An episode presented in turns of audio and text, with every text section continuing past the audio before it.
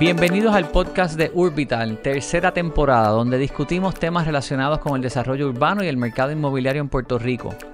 Me acompañan Coral Buret y Fernando Rodríguez, y en este episodio tenemos como invitada a Annette Frank, planificadora urbana y corredora de bienes raíces, especialista en alquileres a corto plazo.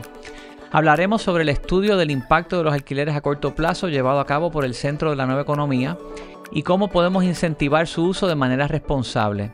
Además, discutiremos los desafíos que enfrentan los procesos de herencia en Puerto Rico y cómo afectan la compra y venta de propiedades.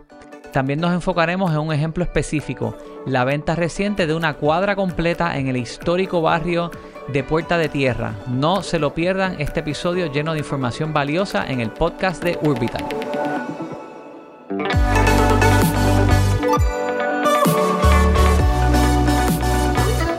Y empezamos la tercera temporada del Urbital Podcast hablando sobre el impacto de los alquileres a corto plazo en Puerto Rico, trayendo el estudio que trabajaron el doctor Raúl Santiago Bartolomé y Deepak Lamba del Centro para la Nueva Economía, que generó mucha controversia para cierre de año. Santiago Bartolomé estuvo invitado para participar, no pudo llegar, esperemos que, que nos visite en otro momento, pero Anet Vamos a hablar un poquito primero sobre tu trasfondo. Que me dicen que naces en Alemania. Sí, yo he nacido en Alemania, y, pero ya estoy viviendo casi 20 años aquí. Y de estos 20 años estoy trabajando por ya 15 años en, en bienes raíces, mayormente en alquileres de corto plazo en el viejo San Juan. El, área mayor donde estoy trabajando es el viejo San Juan. Um, Así que lo que voy a decir es mayormente sobre mi experiencia en el viejo San Juan. Y cuando yo me mudé a Puerto Rico, me, eh, me quedé encantada con el viejo San Juan por ser una comunidad que tenía todos los aspectos de que yo considero en una comunidad. Ahí había gente viviendo de sección 8 hasta multimillonarios eh, y en, en, para mí fue bien, bien, bien interesante y ah, me fascinó como en un área tan pequeña de 8 por 8 bloques se puede encontrar todos los aspectos de una ciudad. Pues em, encontré al viejo San Juan para cortar un poquito con mucha diversidad, ¿verdad? Ah. Diversidad, se dice así. Entonces, para mí, em, la diversidad es siempre la esencia de vida conjunta. Y en este aspecto, sí estoy de acuerdo que se regula los Airbnb, porque si un aspecto de una ciudad crece mucho, entonces los otros aspectos de la diversidad Em, se afectan. Se afectan. y si, si después la ciudad llega a un desbalance, entonces no, no se queda igual. Y hace años em, yo estoy diciendo que, o pensando, que si en el viejo San Juan seguimos haciendo más y más y más Airbnb, vamos a tener menos y menos residentes. Si tenemos menos residentes, llegamos a un punto y estamos llegando donde el viejo San Juan es más como que un museo al aire libre, con fachadas bonitas, pero sin, sin vida, sin sustancia detrás. Y esto estamos viviendo y, y, y entonces los mismos turistas están llegando y diciendo, pues yo estoy aquí en la barra, en la Sanse, y todos, toda la gente alrededor son americanos como yo. Por eso no llegué. ¿Dónde están, dónde están la gente? Todo el mundo se está preguntando, ¿dónde están la gente? Pues la gente se tuvo que ir porque todo el mundo piensa el Airbnb es lo máximo. Y y en ese sentido sí, estoy en favor a regular y para, guardar la diversidad en una ciudad. Sí, hablando de la, de la, diversidad y especialmente en Viejo San Juan, y obviamente Anet y yo siempre como que regresamos al Viejo San Juan porque pues es lo que, es lo que eh, mayormente trabajamos, conocemos, vivimos. Somos todos, eh, ambas vecinas también de Viejo San Juan. Pero hablando de la diversidad específicamente, y yo no estaba viva para esa época, pero cuando comenzó la restauración de la ciudad del Viejo San Juan, que esto se habrá dado para los años mitad a finales de los 50, principios de los 60, eh, y hablo de la restauración porque pues Viejo San Juan, como lo conocemos ahora, es más o menos de los años 60 y 70 para acá. Anterior a eso, pues era algo muy, muy distinto. Pero en aquel momento, bajo la tutela y la guía de Ricardo Alegría, eh, existían también unos incentivos adicionales para personas que compraran edificios que estaban pues en malas condiciones, dilapidados o abandonados o en, mal estado y desarrollarlos para fines de interés social. Y existían unos incentivos eh, para, eso, para esa persona que estuviera dispuesto a comprar este edificio y dividirlo, por ejemplo, en apartamentos para alquilarlo, eh, ya sea por eh, los distintos programas que hay de subsidio, pero era justamente para no crear una ciudad solamente de, ¿verdad? Diciendo lo que es politically incorrect, solamente de blanquitos o solamente de riquitos, o sea, diversidad. Y es lo que dijo Aneta al principio, o sea, Viejo San Juan, que fue lo que le llamó la atención a ella cuando llegó. Cuando llegaste hace cuántos años atrás? Bueno, como 20, 20 sí, años. 20 Notaste una ciudad con mucho balance. Sí, literalmente. Con mucha diversidad. había... un poquito de todo. ¿Y cómo, y cómo la ves hoy? Pues bien cambiada. Em, ahí, por ejemplo, eh, una de las cosas que me fascinó era justamente la, de las viviendas del programa de que está hablando Coral, ¿verdad? Habían casas restauradas accesible a gente con, con menos dinero, ¿verdad? Y a mí me fascinó esa idea de que eh, la ciudad tenía mucha vida, porque la gente estaba caminando, ahí había una escuela pequeña, eh, párvulos, ahí había el supermercado, uno no tenía que salir de, de la ciudad, pero tampoco la ciudad estaba aburrida, estaba la cultura de Puerto Rico presente. Hoy en día, muchos puertorriqueños, lamentablemente, no pueden comprar ni vivir en el viejo San Juan. Así que no hay esa diversidad de, personas. Además, la ciudad es mucha más, mucho más vacía cuando es la época baja em, de alquileres de corto plazo. Entonces, la ciudad está vacía. Y cuando es, eh, cuando es la temporada alta, está llena, pero con extranjeros la comunidad está sufriendo, en mi opinión. Una pregunta, algo que, me comentan siempre, cada vez que yo eh, hablo de este tema, una de las, una de los argumentos que siempre me dicen es, ah, pero Viejo San Juan siempre ha sido caro. Viejo San Juan siempre ha sido eh, turístico. E, exacto, pero, habían iniciativas de que Viejo San Juan también es una zona donde realmente la cultura puertorriqueña vive y se celebra. Y la cultura puertorriqueña no solamente son gente rica, son, son gente de, como en todos los países, son gente de, todo de, toda, de todos los niveles, de todas las clases.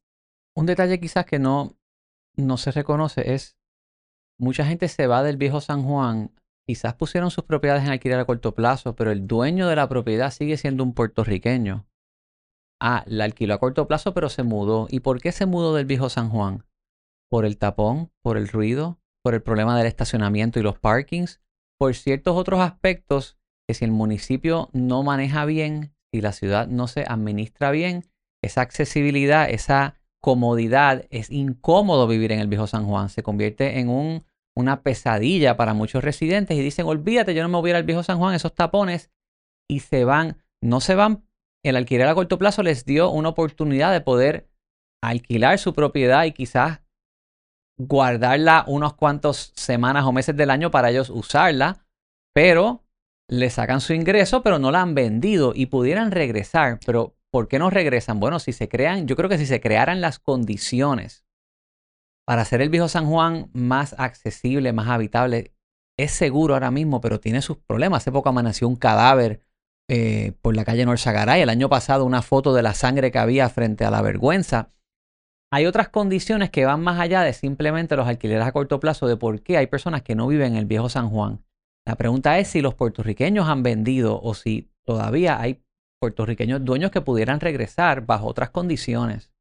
Ah, sí, hay, hay de todo, hay de todo. Hay puertorriqueños que viven, hay puertorriqueños que se van y alquilan a largo plazo, porque si uno ya no quiere vivir, no tienes que ponerlo en Airbnb, puedes alquilar a largo plazo, porque siempre hay gente que quiere vivir ahí.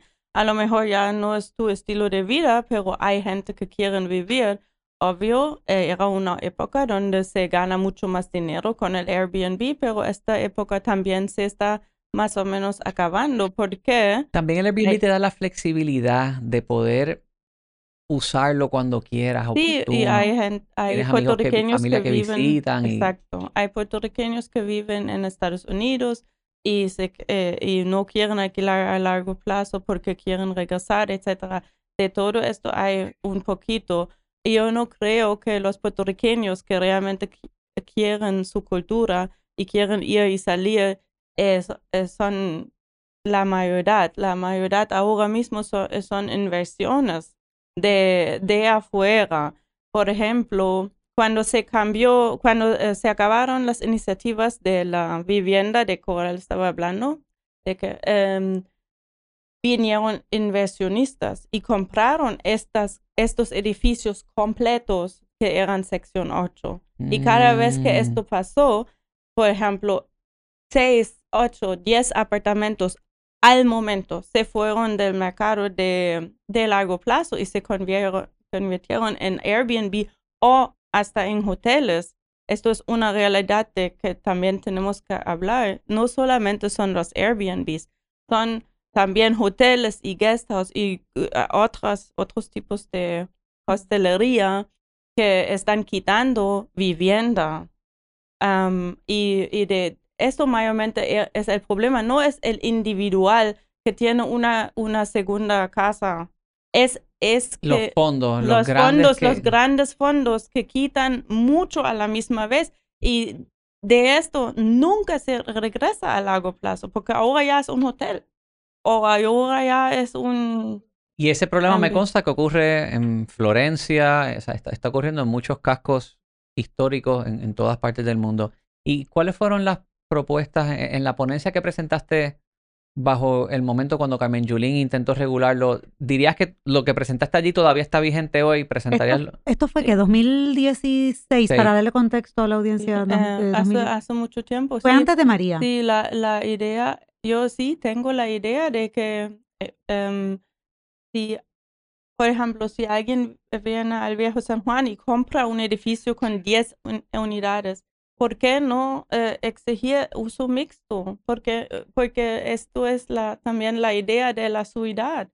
Se puede poner a lo mejor un negocio, hasta un negocio abajo y después algo de la, algunas unidades de largo plazo y algunos de, de corto plazo, porque de nuevo, sin residentes, esto ya no es una comunidad. ¿Eso está en la ponencia que presentaste?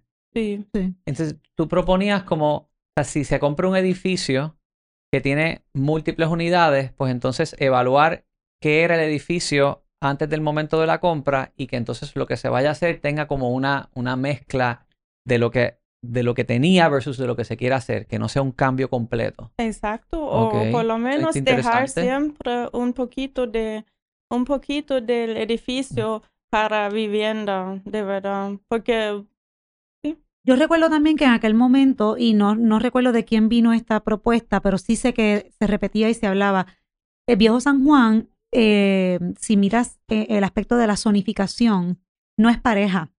Y hay unas zonas que son pocas, son las, son las no sé cuántas cuadras, pero quizás seis en total o algo así, que tienen zonificación residencial. Sí. Eh, R6, residencial. Y la, gran parte del viejo San Juan es comercial, C3. Incluso áreas donde no hay comercios, por ejemplo, pedazos de la calle Luna, que son realmente residenciales, la zonificación es C3. Partes de la calle Sol también, que tú dices, wow, esto es residencial. Bueno, sí, pero si te vas al mapa de zonificación, permite uso comercial. Em, y están también las calles principales comerciales, como lo son la calle San Francisco, la calle Fortaleza, la calle Cristo, que el enfoque son los locales del primer nivel, pero si tú miras y levantas la mirada, los segundos y los terceros pisos de muchos de estos comercios están vacíos, son almacenes y muchas veces las fachadas incluso las tienen bien bonitas en el primer nivel y cuando tú levantas la mirada, arriba eso está dilapidado. Y yo recuerdo que una de las propuestas, y no sé de quién vino, no me acuerdo, era protejamos las áreas residenciales que quedan en Viejo San Juan, que son tan pocas. Sí. Y enfoquen la actividad del Airbnb en áreas comerciales y Ah, sobre todo en estos segundos pisos que de noche como quiera nadie va a vivir ahí full time porque estás en una calle comercial, los negocios, pero el visitante pues está en el medio de la acción y son espacios que ahora mismo están en su En gran mayoría desocupados. vacíos, es verdad. Claro, De hecho, pues por eso no incentiva hay- esto, Por eso no incentiva hay el sello de parking en esa zona. Claro, exactamente. Pues entonces, ¿por qué no lo miramos como que, ok, vamos a ver la realidad del Bio San Juan y dónde está la oportunidad, dónde hay espacios que no se están aprovechando? Pues mira, ¿por qué no se enfocan ahí? Y vamos a proteger lo residencial, que es tan poco y que cada vez es menos. Sí. Yo no me acuerdo, eso no sé si vino de parte de, de un grupo comunitario, pero recuerdo que en esas vistas públicas se mencionó eso también. Ahora, el estudio obviamente abarca más que el viejo San Juan. Sí. Habla sobre todo Puerto Rico. Y la propuesta que haces era específicamente al viejo San Juan. ¿Qué entonces nosotros proponemos a nivel de toda la isla? Cuando se habla de que el mercado está más concentrado, profesionalizado y comercializado, con anfitriones que tienen múltiples espacios. Uno proponemos regular que no vengan grandes firmas a comprar casas o en, la montaña o en, o en el área de Río Grande o Luquillo. ¿Qué- ¿Qué sería una regulación efectiva, no interfiera con el libre mercado de Fernando? Que conste que ese libre mercado es de Fernando. No, bueno, no. Yo me pongo en el zapato de los residentes. Por ejemplo, en el viejo San Juan, yo manejo una propiedad que yo llegué a un acuerdo con los vecinos, con la junta de residentes, que entre cada reservación yo tenía que dejar dos días y que fuera un mínimo de cuatro días la- cada estadía, ¿verdad? Para evitar las personas que vinieran De fin de semana es baratar eso. Exacto. Y hasta el sol de hoy, te tengo que decir que la respuesta ha sido buenísima. Claro, cada urbanización y cada condominio, su régimen de propiedad horizontal establecen reglas. Entonces, uno Por puede ejemplo- dejar que cada, que cada condominio establezca sus reglas de juego y no, el Estado no tiene que meterse a. Y en, y en, y en, y en Calley, que manejo otra propiedad, yo no, por ejemplo, reuniones de más de 15 o 20 personas. Y lo, lo más que se permite es bautismo, que lo han hecho durante el día. ¿Por qué? Porque el vecino es una persona mayor y yo hablé con él. Y mira que tú puedes, que tú aceptas, que no. Y llegamos a un happy medium.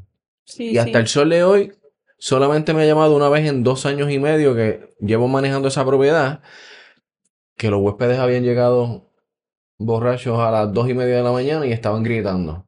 Pero salvo ese incidente, Lo que pasa es que eh, tú eres uno, Sí, yo sé. Fernando. Exacto, eso, esto, eh, yo, yo creo que el negocio de Airbnb o corto plazo tiene tantos, muchos aspectos Sí. y ser un buen host y respetar a sus vecinos es un aspecto muy importante y te, te felicito que lo estás haciendo, pero de toda manera, si más y más gente eh, compran eh, propiedades y lo ponen en Airbnb, am, llegamos o estamos llegando o ya llegamos a una falta de vivienda. Por Sí. ejemplo, lo- los, los jóvenes, much- mucha gente joven y hasta que ten- tienen una buena profesión o están mes- empezando a trabajar, no, no pueden salir de las casas de sus padres porque no pueden pagar una vivienda, ni siquiera en, en otras áreas, yo no estoy hablando del viejo San Juan, pero todo, todo se ha puesto tan caro que la gente si- siguen viviendo con sus padres. Y así que tenemos un shortage de vivienda y sí, yo entiendo que es- sería bueno regularlo. Claro. Bueno, eh, nuestro compañero Iván Zavala eh, compartió un escrito que, que, ah, que para mí dio en el clavo.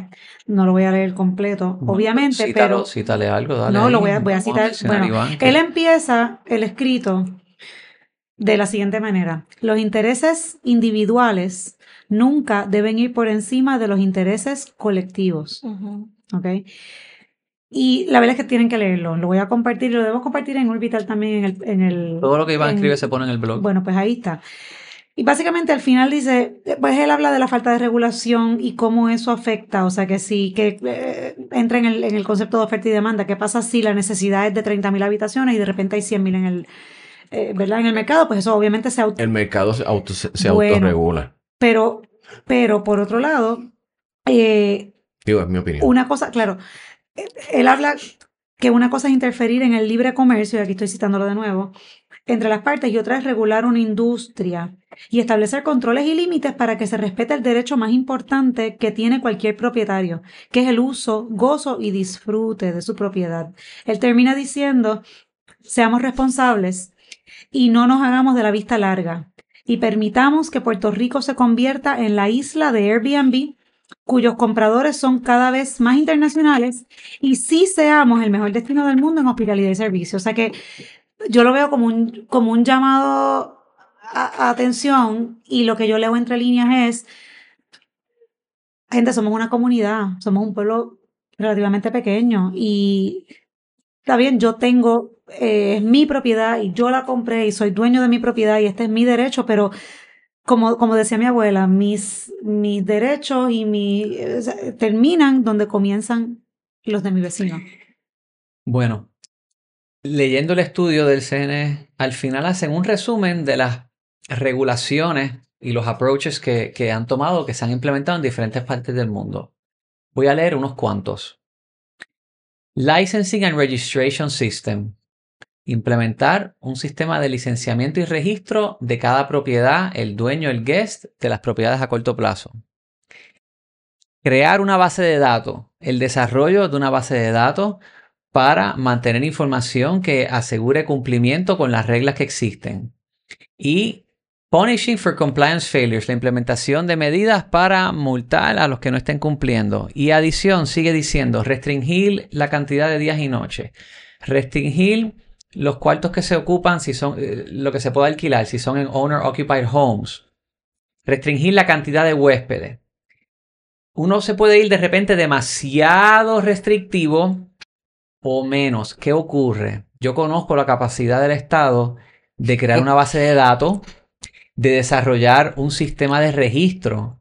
Es que eso Y lo que vengo y digo es, si tú me vas a requerir a mí a registrarme nuevamente, a crearme otro procedimiento burocrático más que lo que va a hacer es quitarme tiempo a mí, te puedes ir a buen sitio.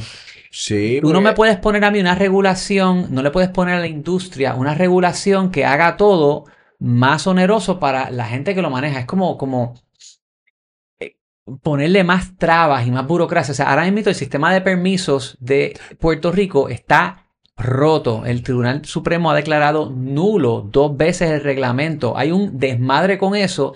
Y aquí hay gente que está proponiendo que el gobierno cree una base de datos para monitorear que es los que alquileres a corto plazo. Porque tú, para llevar esta, digo, si lo haces de forma profesional Sí, y por la ley, tienes que registrarte como hotelero, hostelero Claro, en el existe. departamento eh, con la compañía de Turismo. Existe y Ya Airbnb también tiene los datos, pero tú tienes que tener una entidad del Estado capaz de decir cuáles son los APIs, de dónde saco los datos y cómo hago esto efectivo y no requerir Eficiente. eficiente. Lo que pasa es que requerirle Y- más documentación al, al administrador, al operador o al propietario no resuelve el problema. Claro que no, y crear una, base, aparte. crear una base de datos sin saberla utilizar y sin saber ¿O hacerla. para qué se va a eh, hacer? Es que eso no atiende el problema. Van a- eh, esto, esto lo que crea aquí es un contrato para alguna compañía que va a videar por hacer una programación con unas especificaciones que no necesariamente es lo que hace falta hacer. Y yo de verdad que no, no confío en la capacidad del Estado de, de hacer algo tecnológico eficientemente ahora mismo en estos niveles, con todos los otros problemas que tienen por resolver.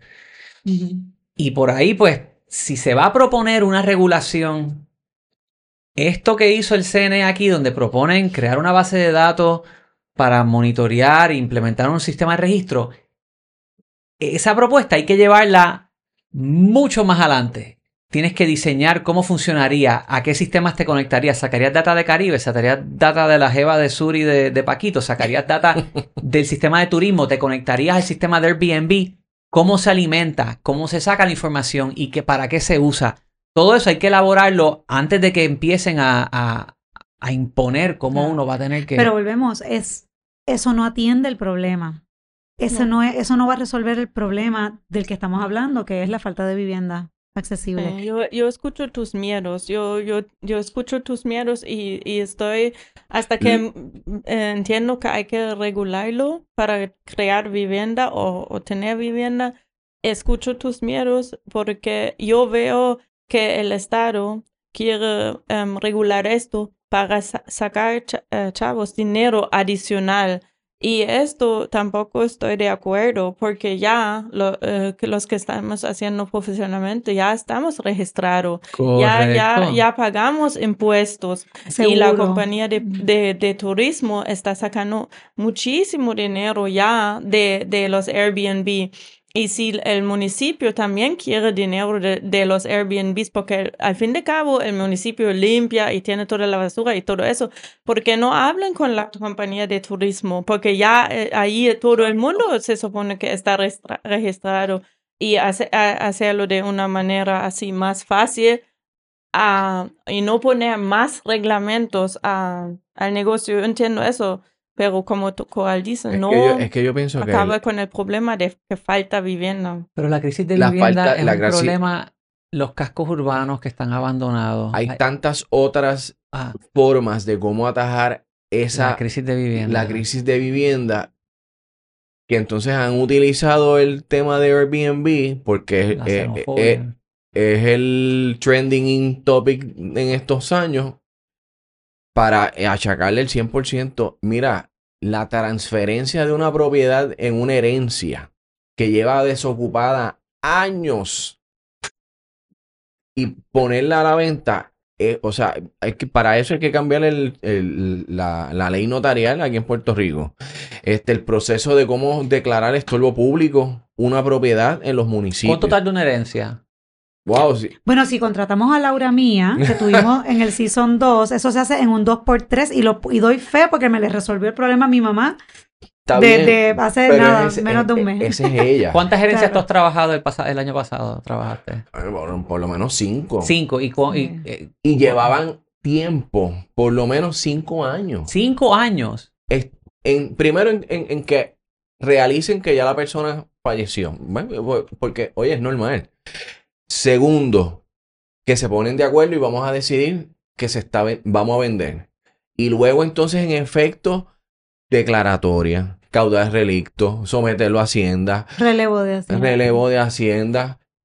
Y que Hacienda, la jeva de Paquito, no se, no se habla con el CRIM porque las agencias de gobierno aquí no se hablan.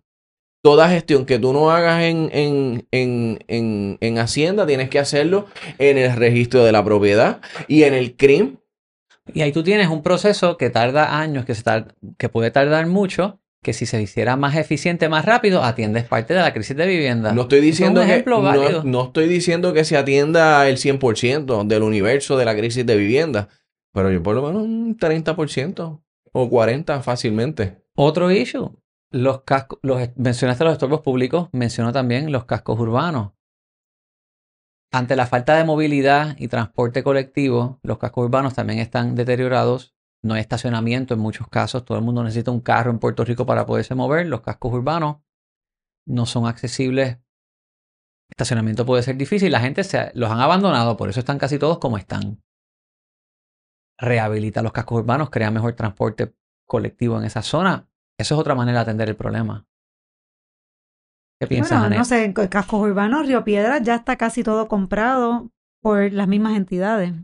O sea, yo con mis tablitas ya yo tengo eso monitoreado. O sea ¿Cuántos que- pies?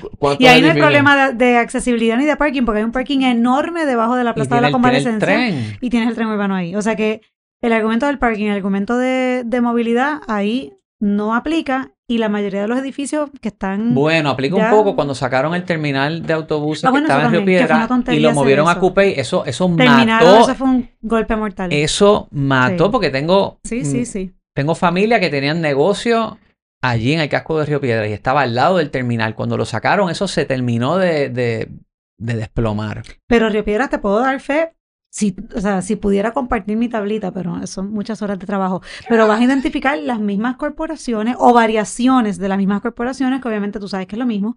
Y ya hay apaca- eh, acaparamiento de propiedades en el casco de Río Piedras que están ahí, que quizás cerraron hace tres años, cuatro años, cinco años, dos meses, y están ahí waiting. No creo que la intención sea hacer vivienda de interés social ni residencias.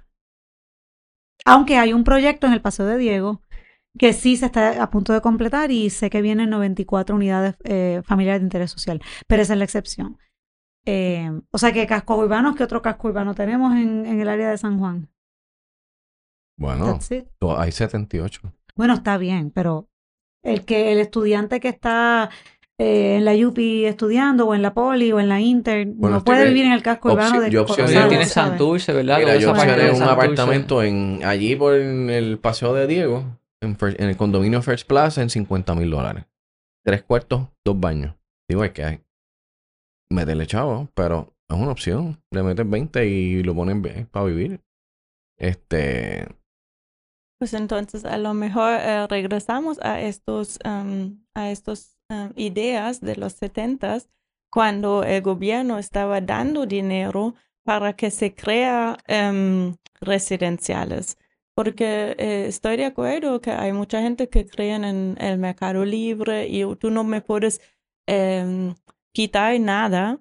Así que, ¿por qué no estamos pensando en dando? Porque el, el, el gobierno, eh, a vez de quitar Airbnb, da fondos para crear residen- residenciales y, y así gente que a lo, o, o corporaciones que a lo Mm. mejor pensaban, ah, Airbnb es lo El máximo mejor ingreso. negocio, el gobierno eh, te hace un mejor negocio. el Cuando tú dices gobierno- creación de residenciales, o sea, de unidades residenciales, ¿no? Exacto, por ejemplo, eh, hablando de Río Piedras, Claro.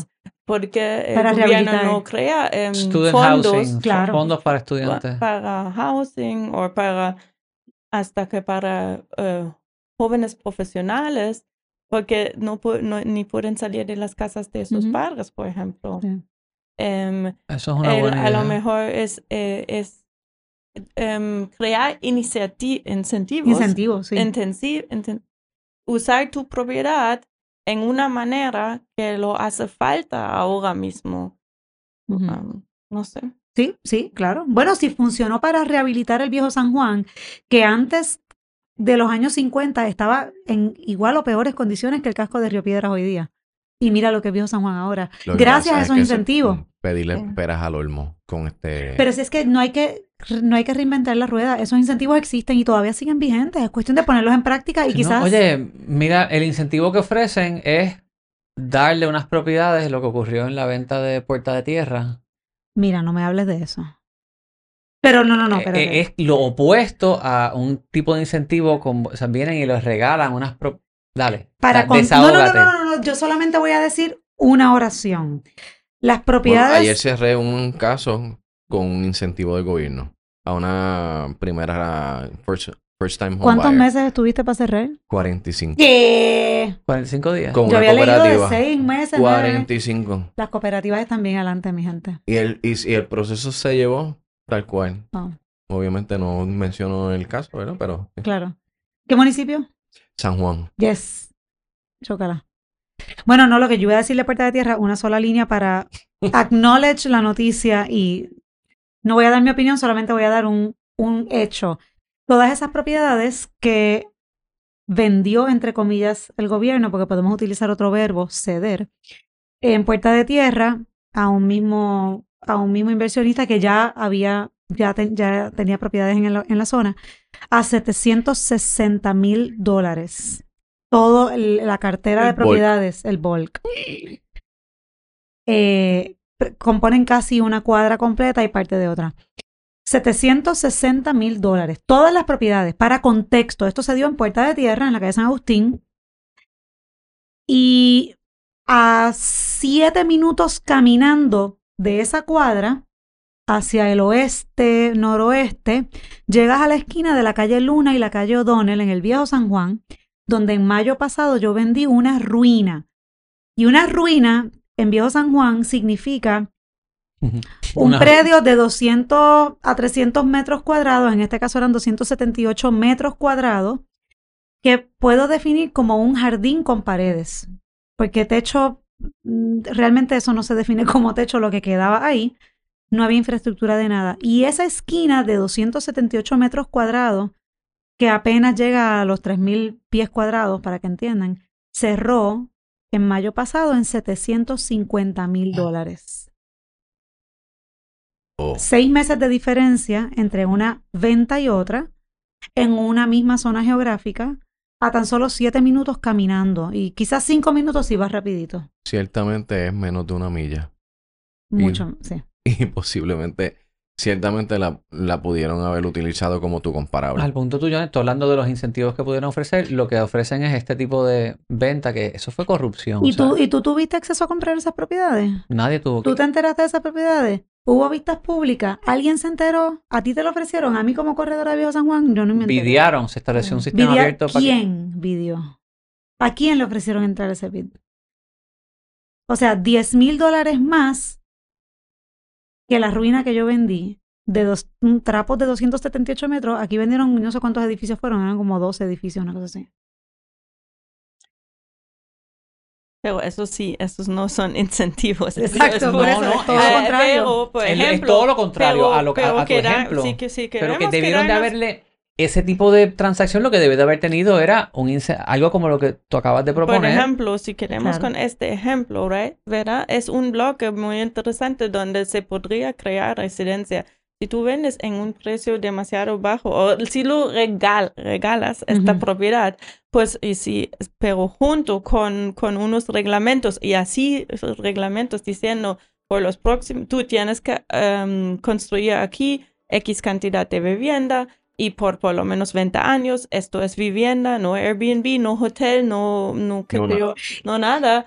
Entonces, sí, así haces algo bueno para tu, tu isla, ¿verdad? Y a otro de los argumentos que yo escuchaba mucho y que todos escuchamos, específicamente hablando de Puerta de Tierra y áreas similares, es como que, ah, pero los dueños de esas propiedades fueron puertorriqueños que le vendieron a estos extranjeros o estos inversionistas. Los mismos puertorriqueños dejaron caer esas propiedades. Gente, esto era más de una cuadra que no estaba en manos privadas. Estos eran edificios que le pertenecían al gobierno, que los tuvo por más de X 20 años o 20 y pico de años en desuso total y sin ningún tipo de mantenimiento. And those are the facts. Esto no es una opinión, esto es lo que sucedió. Y con eso concluimos, Coral. Del Gracias por Podcast. escuchar. Gracias, Anel, por acompañarnos. Muchas gracias. Hasta la próxima.